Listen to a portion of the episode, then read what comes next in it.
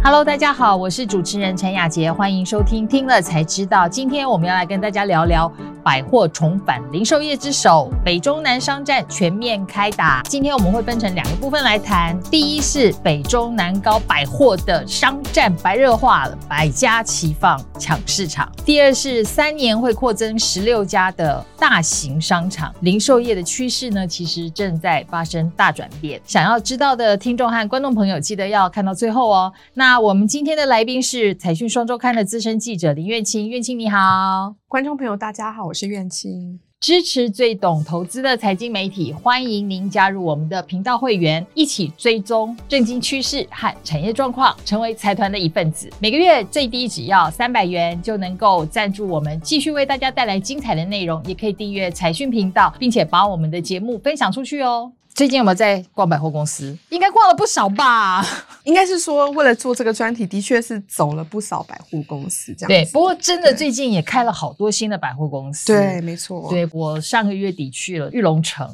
真的是很大一间诶。是，但它也不过就是今年各个新开幕商场的其中之一。老实说，现在如果说每个周末都要花时间去逛街的话，真的是逛不完。对，没错，这倒是真的。对对对对。可是现在大家更关注的可能是东区商战，这次我们在。在第六百九十六期的财讯双周刊的杂志封面，就是告诉大家，在东区现在出现双雄顶尖对决，百货商圈大翻转。那我们现在呢，就先来告诉大家，为什么台北会出现东区大商战？应该说，未来的几年之内，就是台湾这边会新增蛮多的百货，在台北市东区这一块呢，因为大家之前可能觉得说，哎，东区好像有点没落了，对。但是呢，现在因为 Diamond Tower 就星光三月集团的 Diamond Tower 要进驻，然后还有就是说大巨蛋的这这个部分有远东的 SOGO City 的进驻，嗯，那我想应该会对东区的这个整个商圈会改变不同的一些样貌，这样子。它就是开在中校复兴站，然后它的旁边是也是一个远东 SOGO，对，然后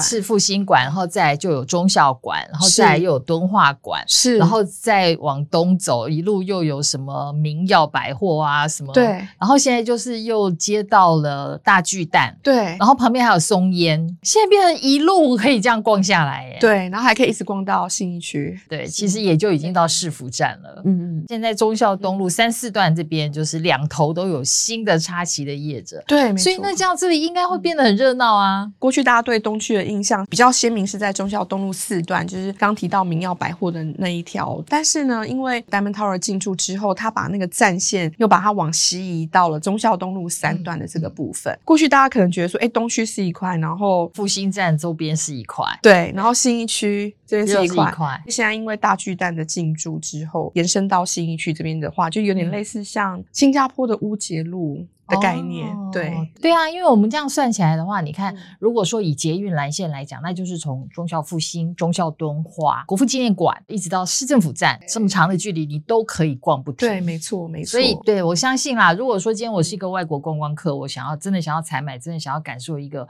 时尚热闹的采购的氛围的话，我真的会选择这个地方。嗯、而且大家有注意到说，就是从中孝东路三段这边开始，一直到信义区这边，清一色都是。财团级的百货在插旗，所以就是说，我觉得未来从东区到大巨蛋到信义区，就是整个百货商场的那个气氛会相当的热闹。其实除了东区会看到很明显的变化之外，台北以外的地方也很热闹。从你的文章之后，我才发现哇，原来现在接下来百货是开的是全台遍地开花。对，以前就是对于百货业的印象北重南轻，光是信义区这边就有十四座的百货，所以它的这个密度其实。是相当高的。那在我们统计了一下之后，发现二零二六年之前，很多的财团就是积极插旗在中部跟南部的部分。嗯，我们就先来讲一下台中好了。台中过去大家都知道，台湾有两大百货店王，其实就在台中，都觉得台中人真的消费力好强。第一名跟第二名就在台中，而且他们都聚集在七期的商圈。嗯，分别就是星光三月的中港店跟那个台中的大圆百嘛，而且他们的营业额都有破两百亿两。两家百货公司加起来就有超过四百亿这样子的规模。嗯、这一次因为要做这个专题，所以就是北中南都这样子跑嘛。那其实也有很多的这个百货业者会给我一些就是 feedback 这样子，然后后来才发现说，哎，原来七期的这个部分可以诞生出两家店王，其实就是因为它有中部五县市的这个人口红利。不过现在也已经不只是七期了，已经从七期开始往外溢了。其实我有去逛过，哎，就是 LaLaport，的确有一些他们独特的卖点啦。对，LaLaport 台中，它是今年五月的时候开幕的。那这一次它选择开在中区，那大家应该知道说，台中的中区以前呢是非常的繁华的，但是后来呢，七期商圈崛起之后呢，它把人潮也吸引过去了，所以中区呢就慢慢的没有像以前那么繁荣。现在目前 LaLaport 选择进驻中区这件事情，其实会让周边的一些百货业者就是觉得说，哎，大家可以一起把中区的这个人潮再吸引进来。而且现在接下来还有一个全台湾规模最大的购物中心也要到台中去。对，没错。大家如果去台中高铁的话，从上往下就可以看到有一块写了，就是即将在这边会有全台最大的这个百货商场进驻，就是高铁娱乐城。它的营业面积就有高达九万平，未来会有点类似像造镇的概念。比如说，它那个地方除了会有商场之外，还会有商办跟五星级的国际饭店进驻。嗯，对，感觉应该会热闹。现在大家都觉得高铁旁边都是停车场啦，到时候是会有得吃、有得玩、有得住，然后又可以上班的地方。台南的话，我们知道就是说南纺的部分呢，它也要在扩建了，所以南纺购物中心其实现在感觉也已经渐渐的做出了一个气候。我觉得高雄感觉也是很精彩。这次有特别去高雄几次，然后呢就有发现说，哎，他们那边过去可能比较知道的像是五福或者是三多的商场嘛，但是呢现在一联的话，他们旗下就有这个义享时尚广场，然后呢汉神这边的话呢有汉神百货跟汉神巨蛋。我觉得这感觉得出来，就是说好像高雄的那个消费的版图也在就是往他们的北边移动。这件事情跟台积电有没有关系？我觉得有蛮大的关系，因为大家应该知道说，就是过去可能大家会觉得说，诶，南高雄这一边的话是比较大家知道的这个高雄重工业集中的地方对，对，北高雄这边的话，它学校也多，然后医疗院所也多，嗯、对，对，然后加上有更多的这个厂商进驻，因为这几年像高雄也很积极的招商，带来了相当的人潮，未来其实就是百货业的这个基本盘，嗯，对，蛮能够感受到北高雄的这一块区。真的是人潮越来越多，热度是有拉高的。对，南高雄的这个部分，其实因为最近这几年不是也推了轻轨，所以我觉得其实现在目前来讲，政策的辅佐的力道其实也蛮强大的。所以其实像梦时代的部分就因此受惠。嗯。第一个部分我们看完北中南的这些新的商场的变化之后呢，第二个部分要请你帮我们分析一下，就是说接下来台湾真的会增加非常多的商场，那这到底带动了零售业业的有怎么样的趋势改变？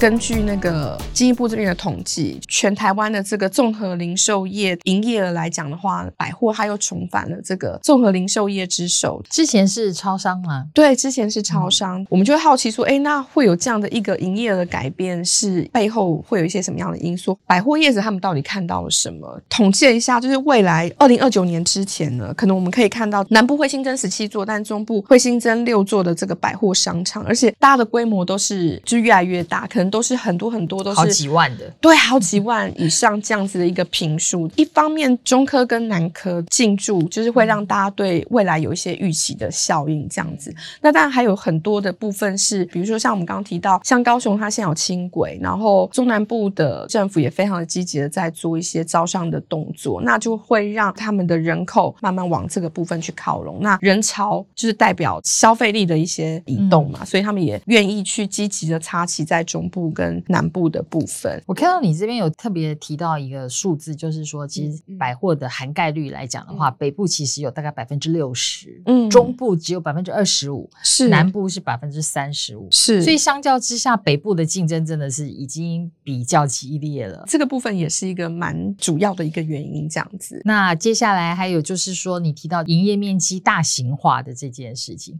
的确，现在的新的卖场开起来都会觉得，我走一天下来就挺累的，真的是。这样没有错，因为一刚开始台湾一九三二年的时候开了林百货，林百货大家知道说它只有六百平，这个是大家就是很早之前对百货的印象。就是说它可能是比较小而美，大家可能在里面就是买一些平常比较舍不得买的东西这样子。但是百货它的功能已经不是只有购物这个东西，嗯、就是它还增加了很多的功能，就是健身房啊、宠物旅馆啊、哦、对对对等等之类 SPA 什么的。对，我上次我上次去那个大直的中泰里面就还有什么滑冰场，我去了当时它就是做亚运选手的练习场，所以你想想看，光是那一个滑冰场有多大？大家可能知道说大鲁哥他有那个棒球，在这个百货公司里面竟然还有棒球打击场或者是篮球场这样的设施，那那边可能已经变成一个社交的中心这样子。而且我还想到一件事，就是以前啊百货小时候你就知道，它就晚上大概九点十点就就打烊就关门了，但是没有，它里面也有好多二十四小时的店哦，像那个什么二十四小时的拉面店啊什么的，也都开在百货公司里面了。对，所以这个百货公司要是不够大。你还没有办法做这样子的切割。百货公司越做越大也是一个趋势，但是大家也开始把目光放在说，哎，我们可以一起经营一个商圈。嗯，因为百货公司你开再怎么大，就是总会有这个营业时间的限制。但是如果说整个商圈的街边店一起共荣的话，这些街边店可以接续百货公司营业时间之后的一些人潮，让整个商圈其实都是非常活络。我觉得最著名的例子应该就是东区，在这个典型，对，是非常典型的案例。就是大家百货公司打烊之后，你也不用怕在这里就没地方去了。对，没错，旁边还是有很多的想吃想玩，都还有得选择。对。好，那接下来呢，我们要回复财团在听了才知道第一百五十七集《手机王者光芒黯淡》，联发科三部局拼逆势突围的留言。第一位是我们财团的宋伟德，他说：“发哥加油，台湾之光。”我觉得是诶，我们当然因为联发科其实说起来是台湾也是很不容易的一家公司，对，继续发光。第二位是 Jack 张，他说：“此一时彼一时，中国手机市场好的时候往中国销售，这说不上是依赖的吧？中国现陷入经济泥淖，联发科能提早做好准备，调整往其他区域、新的应用领域发展，这很好啊。其实也没错，对企业来讲，本来就是因势利导，但是也要及早做好，就是说环境改变的准备。第三位放牛大叔，他是说股价一点也不逆风。嗯，相较起来，其实它已经是跌了一大段了，比起它之前股王的地位。不过，当然它还是有相当的底气在的。对，没错，不管是在营运面啊，或者是财务表现上，所以的确股价还是可以撑在一个点的。感谢大家收听今天的节目，也谢谢渊青的分享。谢谢。如果你喜欢财讯的内容，并且愿意支持我们，欢迎加入财讯的频道会员，成为财团的一份子。听了才知道，我们下次见，拜拜。